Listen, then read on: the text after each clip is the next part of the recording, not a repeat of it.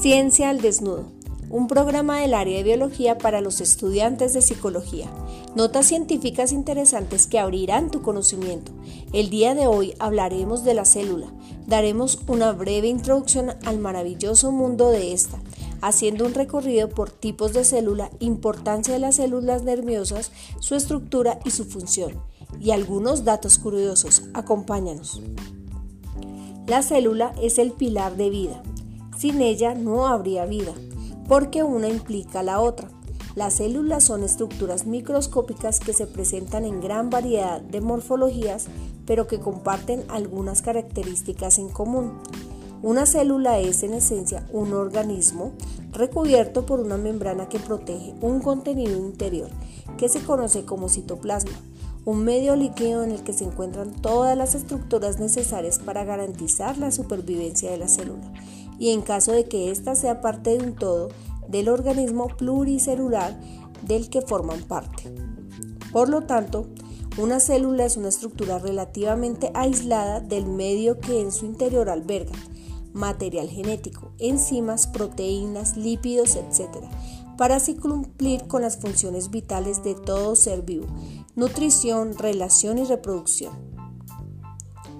Las células son la unidad fundamental de la vida, como ya lo habíamos informado. De hecho, incluso mirándonos a nosotros mismos, la vida no radica en nuestro cuerpo en sí, son nuestras células las que están vivas y estando vivas e interconectadas, la naturaleza ha sido capaz de crear seres tan increíbles como los seres humanos, sí, como tú y yo, y en realidad cualquier organismo en la Tierra. Tipos de células. La clasificación de las células ha traído mucha controversia, pues no es algo sencillo. De todos modos, una de las más aceptadas consiste en separar en dos grandes grupos en función de un aspecto que parece poco importante, pero que en realidad marca un antes y un después en la historia de la vida. La presencia o no de un núcleo en el interior de la célula.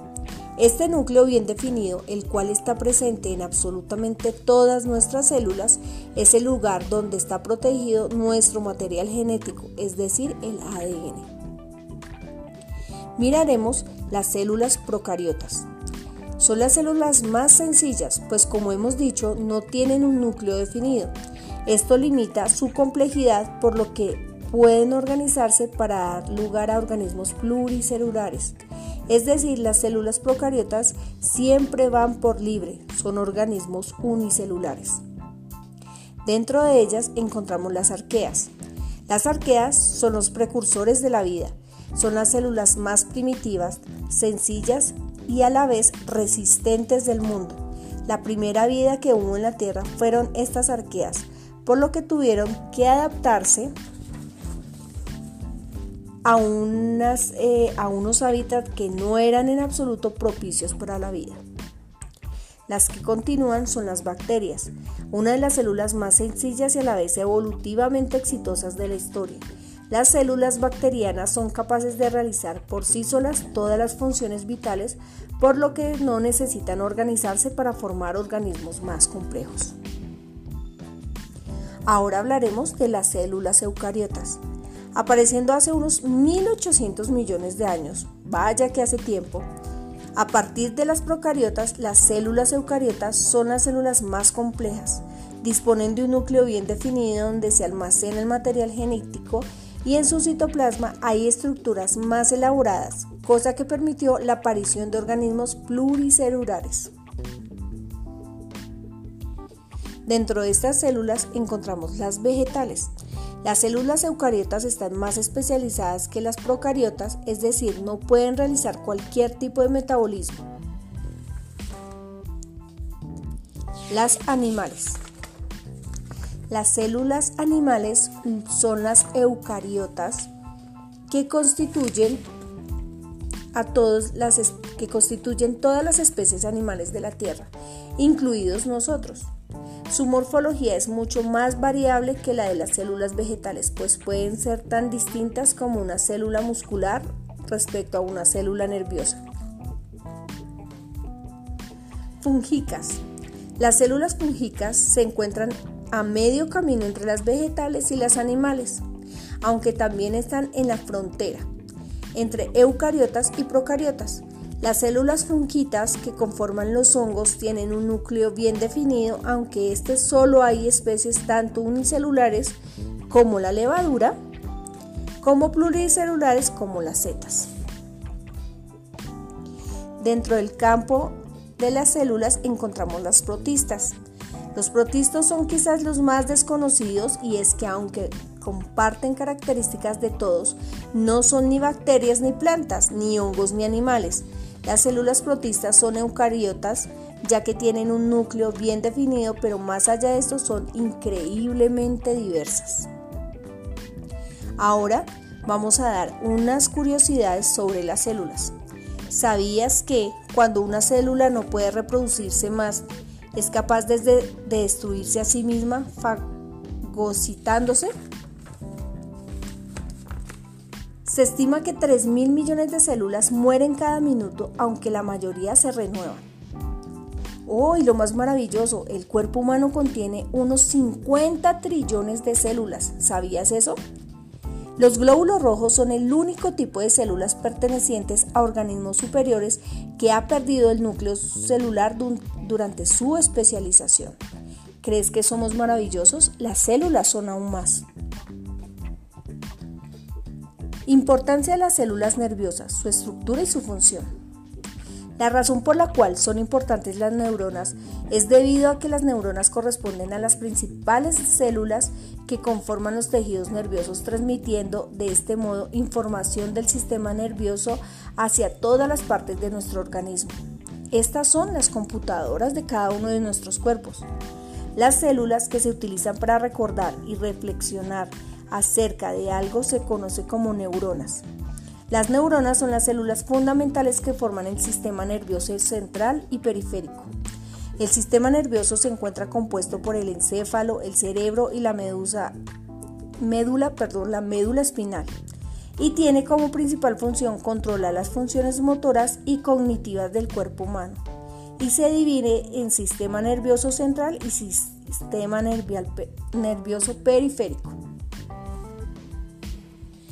Las neuronas son maravillosas. Tienen muchas partes. Núcleo, nucleolo, cuerpo de Nisi, cuerpo neuronal, axón, colateral de axón, teledondra, dendritas. Son unas estructuras maravillosas. Vamos a dar unas curiosidades sobre las neuronas.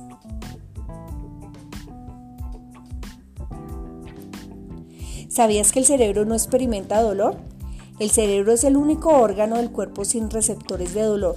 Resulta paradójico pues es el encargado de procesar las señales de dolor de todas las otras partes del cuerpo. Está formado por 100 mil millones de neuronas nuestro cerebro. Eso es maravilloso. Es el órgano más graso del cuerpo, el cerebro.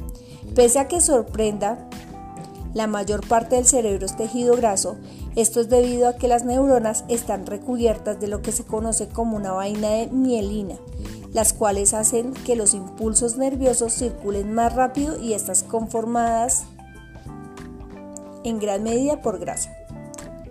¿Sabías que no es cierto que utilizamos solo el 10% de nuestro potencial?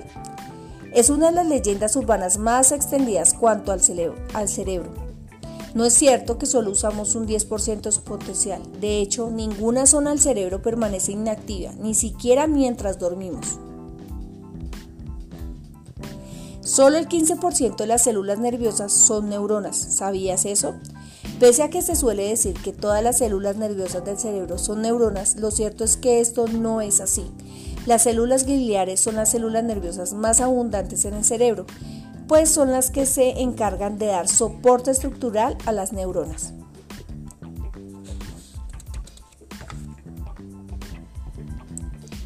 La información no va siempre a la misma velocidad. La red neuronal del cerebro es extremadamente compleja. Las neuronas están dispuestas de forma distinta y realizan conexiones diversas, por lo que la información no viaja a través de ellas, siempre a la misma velocidad. Esto explica que a algunos recuerdos tengamos acceso más rápido, mientras que a otros nos cuesta acceder. Toda esta información ha sido tomada de la Universidad de Colorado, el secreto de la vida del cerebro. Así compañeros, que les doy un viaje corto para este maravilloso cuerpo y este maravilloso ser que es la célula.